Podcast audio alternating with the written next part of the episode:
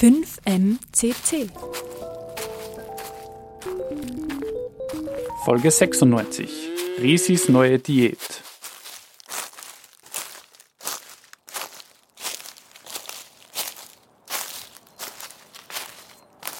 Gustav, weißt du, was ich dir noch gar nicht erzählt habe? Die Resi habe ich jetzt auf eine Diät gesetzt. Na geh, warum machst du denn sowas? Diäten sind doch echt gar kein Spaß. Na, na, eine gute. Damit die Resi weniger potente Treibhausgase ausstößt. Also weniger Methan rülpst und furzt. Kühe stoßen vorn und hinten einfach zu viele Gase aus, die die Erde aufheizen und das Klima verändern. Ja, und wie sieht dieser neue Ernährungsplan aus? Naja, Algen bekommt's. Die sind wie die Petersilie über den Erdäpfeln. Ein Prozent von ihrem täglichen Essen sollen von nun an Algen sein. Und das soll helfen, Kühe klimafreundlicher zu machen? Ganz genau. Der Held der Geschichte ist Asparagopsis taxiformis. Das ist eine rote Algenart. Dieser kleine Extrasnack führt dazu, das Methan in den Ausstößen von Kühen auf ein Drittel zu reduzieren. Oder sogar weniger. Gewaltig. Dem Rülpserproblem gehen ForscherInnen und BäuerInnen nun schon einige Jahre nach. Man hat versucht, nicht nur die Methanherstellung zu verringern, indem man die Ernährung der Kühe umstellt. Man züchtet auch, versucht das mit Impfungen, Nahrungsergänzungsmitteln, alles um Resis Rülpser einfach ein bisschen weniger Klimawandel beschleunigend zu machen. Und du versuchst das jetzt mit Algen? Und wo kriegst du die her? Naja, Hawaii. Hawaii? Bist deppert? Das ist ja unglaublich weit weg. Und dort mäht man einfach den Rasen im Wasser, oder wie stelle ich mir das vor? Naja, in der Natur abernten geht nicht. Das würde dort wieder Lebensräume zerstören. Das wollen wir natürlich auch nicht. In Aquakulturen sollen diese Rotalgen wachsen. Es ist nicht so leicht, die einfach in großen Mengen wachsen zu lassen, aber Algenfarmen, zum Beispiel eben in Hawaii, probieren es gerade. Ja, aber nochmal, der Transportweg, das ist ja erst recht wieder nicht nachhaltig. Naja, die entwickeln halt dort. Und dann könnten ja vielleicht viele Farmen auch entlang Europas Küste entstehen. Außerdem reden wir, wie gesagt, von einer kleinen Prise in der Ernährung.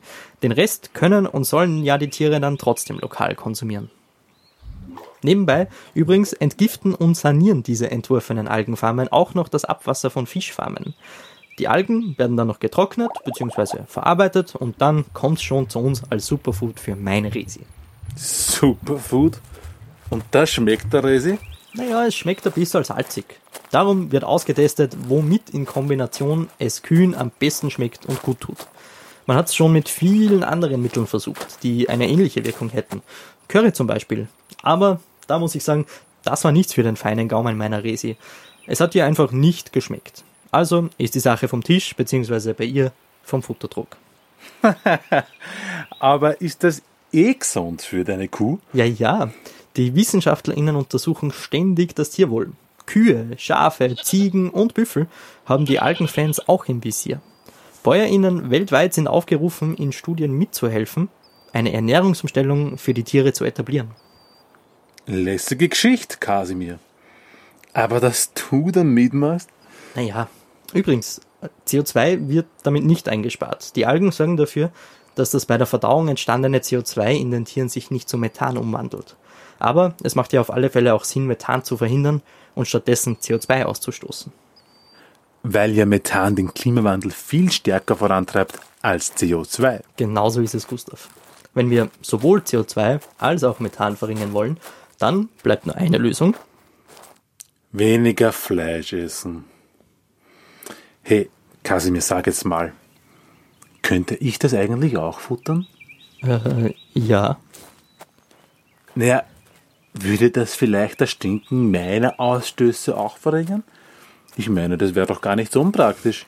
Na, leider nicht, Gustav. Bei Menschen hilft es leider nicht, den Gestank zu reduzieren. Trotzdem eine super Chance.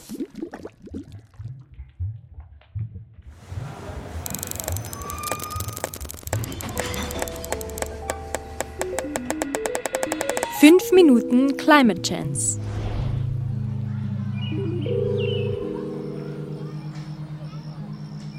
Redaktion Franziska Herbst, gesprochen von Balduin Landl und Martin Meerwald.